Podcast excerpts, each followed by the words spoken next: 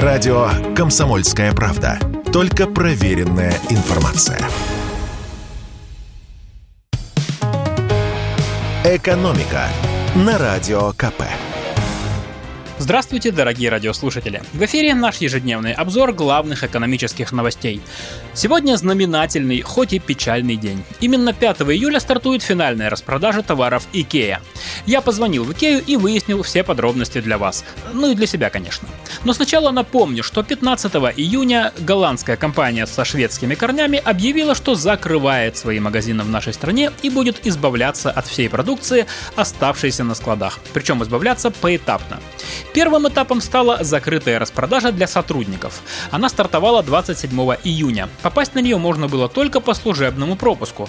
Сотрудникам давали хорошие скидки от 15 и говорят аж до 50%. Я видел ролики в соцсетях, как работники Ikea носятся по магазинам и складам в лучших традициях американской черной пятницы. И потом вывозят огромные тележки всякой всячины. И чуть ли не на каждой второй из этих тележек гордо восседает знаменитая синяя акула, которая стала в последнее время настоящим символом Икея. Так что есть большие сомнения, что после набега сотрудников плюшевые хищницы останутся в продаже.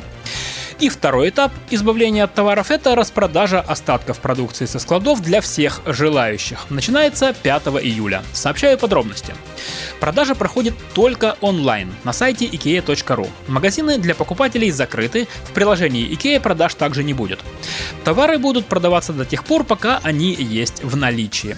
Доставка будет работать только в городах, где есть магазины IKEA. Это Москва, Петербург, Краснодар, Екатеринбург, Казань, Нижний Новгород, Новосибирск, Омск, Ростов-на-Дону, Самара и Уфа. Также доставку можно заказать в населенные пункты, расположенные на расстоянии не более 50 километров от этих городов.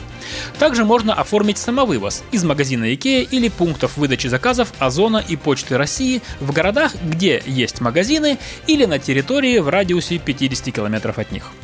Услуги сборки, пошива, рассрочки и кредита недоступны. Скидок по карте лояльности IKEA Family не будет, цены на товары также не снизят.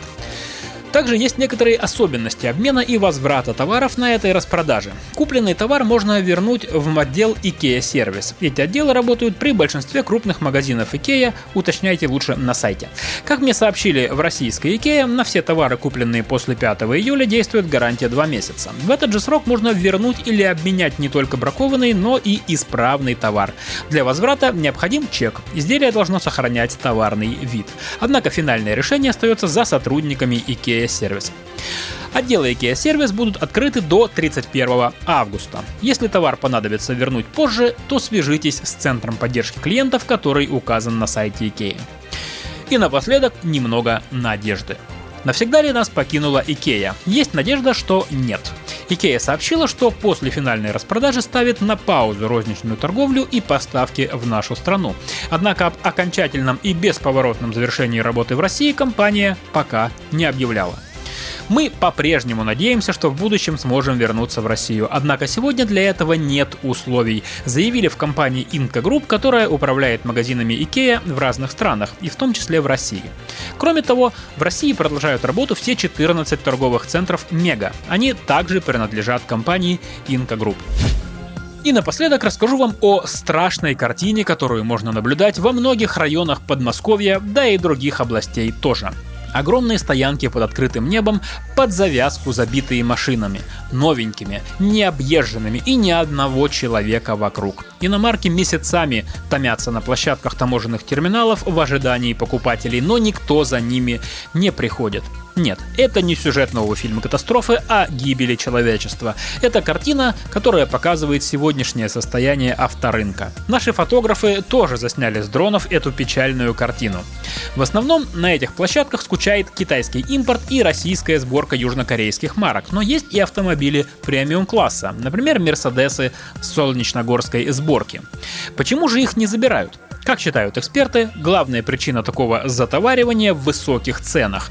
После 24 февраля машины в России серьезно подорожали. Сильно выросла в цене доставка в Россию и самих машин, и комплектующих. Продажи и сейчас идут неважно, а с учетом подорожавшей доставки цена у дилеров будет такой, что они заведомо не смогут этот автомобиль продать. Видимо, поэтому они отказываются забирать машины со складов, рассказал нам исполнительный директор Объединения автопроизводителей России Игорь Коровкин.